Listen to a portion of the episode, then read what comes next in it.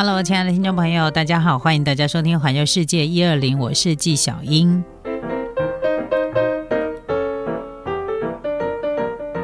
今天纪晓英要介绍这个地方是在东京，离东京都大概呢搭电车一个半小时附近的宜羽市。那宜羽市呢是一个充满着乡间风情，然后呢又充满了田园风光的一个地方。所以对于喜欢那种来去乡下住一晚啊这种田野风光，然后不喜欢去人挤人的旅客们来说，它是一个非常不错的一个近郊的旅行地点。所以今天呢就介绍宜羽市有相当多的一些知名的景点，对当地。人来说，他们最想要让这个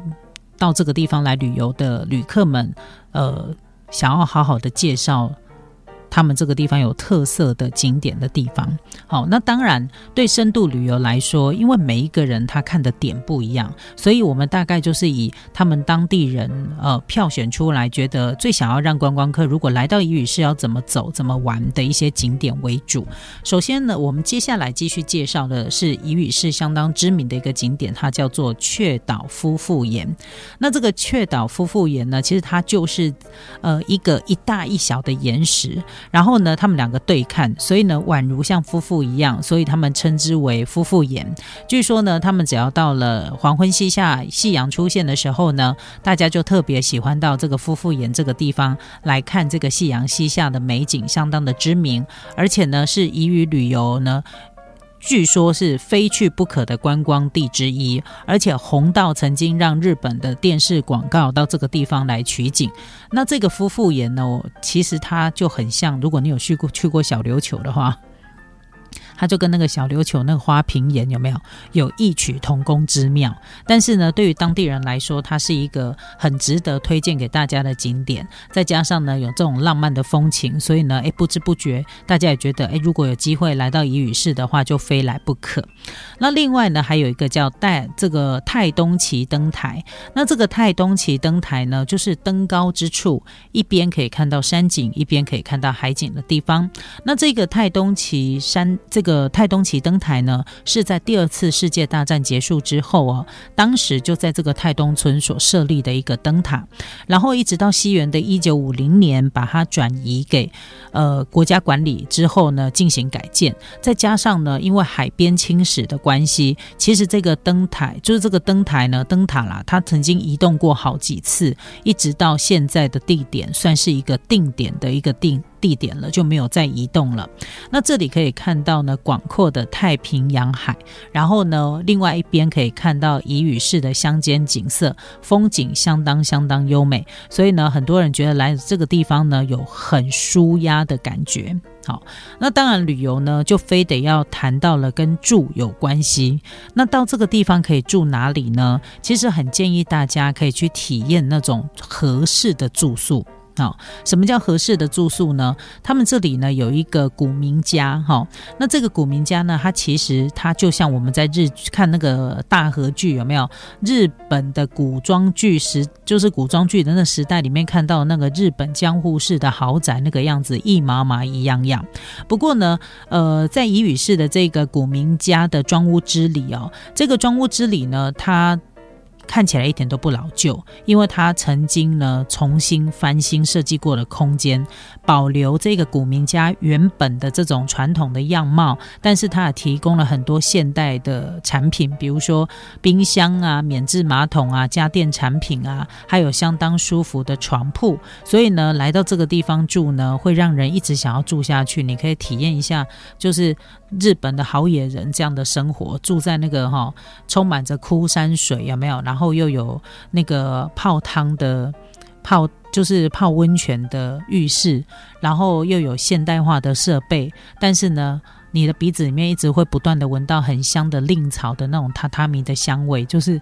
就是那种呃老式古式的那个日本好野人住的那个豪宅那种感觉，而且呢，它不只是大哦，它连这个户外的。设施呢还有一个小型的游泳池，算是一个相当豪华的一个古民家。那它除了有超大的日式的居住空间的起居间之外呢，还可以泡汤，有庭园，然后甚至于在这个地方也很适合来烤肉，所以它是一个适合大家族哈，就有点像我们在台湾我们会包栋民宿去旅游这样的感觉一样。那再加上呢，因为日本的乡村它其实没有太多的喧闹，所以如果想要体验这种非常宁宁静的。日本的江户风生活，其实呢，在古民家的庄屋之里是一个非常非常好的选择。好，那讲到到旅日本旅游呢，很多人都觉得，哎，应该要来体验一下和服啊、茶道啊。那其实呢，就算你来到伊予市呢，一样哦，他们也有像这个茶道体验呐，好。这样的一个课程可以让大家一起来参与，你可以体验一下各式各样不同的和服，然后呢，颜色款式相当众多，还可以呢有茶道体验，有日本的这个。呃，知名的茶道老师会教你怎么样呢？来体验一下日本的茶道文化，那就刚好有一个非常好的一个茶道和服体验，这也是一个很值得来买的一个行程哦。好，那到宜语市呢，要带什么样的欧米亚给呢？其实我觉得在日本啊，各地不管你去到什么地方，带他当地的地酒，我觉得是非常好的一个欧米亚给啊，就是。不管你要自用或送礼，我觉得都很棒，因为你真的只有去当。当地你才能够买得到他们当地的地酒嘛？那这个宜语旅游呢的当地名产呢，非常推荐，就是可以挑选日本酒回家当你的纪念品，因为呢它种类相当的丰富，又可以买到当地酿造的名制名酒，比如说像纯米当银酿啊，还有房总梦街道啊、古酒啊，各式的酒类都可以让你轻轻松松的入手。把买完了这个伴手礼之后呢，这个宜语市的旅游也算是到了。这个到一段落了。那其实宜语旅游呢，对于很多喜欢比较宁静一点的旅游方式的朋友来说，是一个很推荐的一个地方。然后呢，不管你是旅游新手或者是旅游达人，其实到最后大家都会回归到一个比较原始这样的一个旅游方式。不管你要看风景，或者是体验那个当地人的感觉，就是呃，想要有这个当地人不同的感觉，像是跟当地有连结，好这样的一个旅游体验，其实深度旅游是最赞的一件事情。好，那深度旅游对于很多的朋友来说，也许你会觉得有一点困难。很多人会觉得说：“哎，我没办法，哎，呃，我可能语言不通啊，然后我又懒得做功课啊。”其实也有，我也觉蛮多朋友跟我分享过，就说即使即便他很认真的做功课，等到真的去到当地的时候，还是遇到很多的困难。没有错啦，的确是因为我我常常讲哈，计划永远赶不上变化，有时候的确不是像我们。就是不是像我们想的那么样的简单，但是呢，你有做功课，真的总比。不做功课好，那你有做功课呢，就比较容易在当地的时候，即便遇到了一些状况，你也可以很快的去排除，而且你知道怎么样找方法去排除。那如果你不做功课的话呢，真的到那个地方真的有状况的时候，你就真的是只能嘴巴啊啊，然后呢脑筋一片一片空白断片了。我觉得这样就太可惜了。好，那在呃在日本的这种不管是东京都也好，或者是大阪府也好，它这些。很大型的景点里面，他们都会有很多市郊的这种比较郊区一点的。旅游的地点，有时候你花一点点的时间，与其你花，比如说你一两个小时，可能都在东京都里面搭着地下铁乱逛，那我倒觉得你不如抽出来回可能三个小时、四个小时的时间，可以来一趟近郊的小旅行，你会感受到完全不同的这种日本旅游的文化，而不一定像你平常的时候，呃，对于这个旅游可能是一些比较刻板的。刻板的印象，这样，那也有很多朋友问说，到底我应该自由行比较好，还是跟团比较好？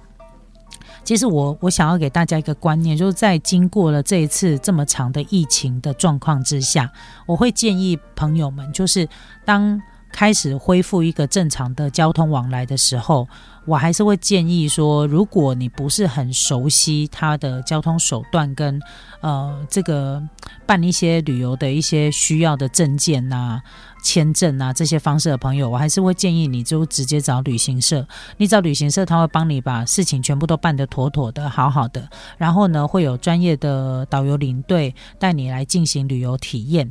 我觉得这个是比较不麻烦的一件事情。因为如果自由行你不是那么熟悉的话，嗯，嗯我觉得很容易在开放旅游之后会有一些状况。特别的多，好，所以如果你很怕麻烦，或者是旅游对你来讲就是一个放松度假，那真的就不要让自己花太多的时间在这个部分，否则你会觉得我我花了钱，然后出门旅游，但是呢却买了一肚子气回家。我觉，所以你不要再认为说哦，一定就是自由行比较深度，然后你那个跟团不深度，其实不是这样的，因为现在非常多的旅行社在帮。这个顾客做一些克制化的，像这种迷你小团也很多。只要你提出你的需求，旅行社都会帮你克制化你的行程，所以不见得说，不见得说你一定要就是呃自己一个人的旅行或很所谓的很深度的旅游，因为如果。我觉得经验比较不是那么丰富的话，即便你自己想要很深度的旅游，你也会发现跟你想象中的深度旅游是完全不一样的，因为状况实在是太多了。然后我也给自己很多的期许啦，就是希望呃将来的这个旅游呢，因为我其实很讨厌换饭，就是换住的地方。但是我觉得我现在要改变观念，就是呃如果有机会的话呢，能够去当地住上一个晚上，我觉得其实是最棒的一种体验。所以我现在大概会。呃，这个恢复正常旅游之后呢，我会自己增加自己就是过夜的，就是换饭店这样的一个机会。当然不不不会到每天换一个啦，但是我觉得应该可以增加次数，这样子呢更可以感受到他们当地的那种呃风土人情。我觉得应该也是一个蛮不错、很棒的一个体验哈。那总而言之呢，呃，旅行它不一定要花很多钱，但是的确要花你一点时间。除了你去走行程之外，还有事前的准备工作。做功课的时间，然后事后的检讨工作，哈，然后再来筹备下一次的旅行。所以呢，它不一定会花你很多的旅游经费，但是它势必会花你很多的时间。所以，呃，做越充足的准备呢，当然就有助于你整个神这个行程的一个顺利进行，哈。那我们也期待，希望赶快呢，这个疫情赶快过去，让大家呢又可以恢复旅游。因为呢，越来越多人，就是有很多的朋友，原本他可能一年都会去个一次两。两次，然后甚至有很多这个旅行的布洛克啊，然后或者是旅游的 YouTuber 啊，都因为这个疫情的关系没有办法呃戏给拍拍照。其实大家心情多多少少都会受到一点影响。那我们就一起集气，希望呢这个疫情赶快过去之后，全世界恢复一个正常的秩序，我们又可以呢世界地球村啦，对不对？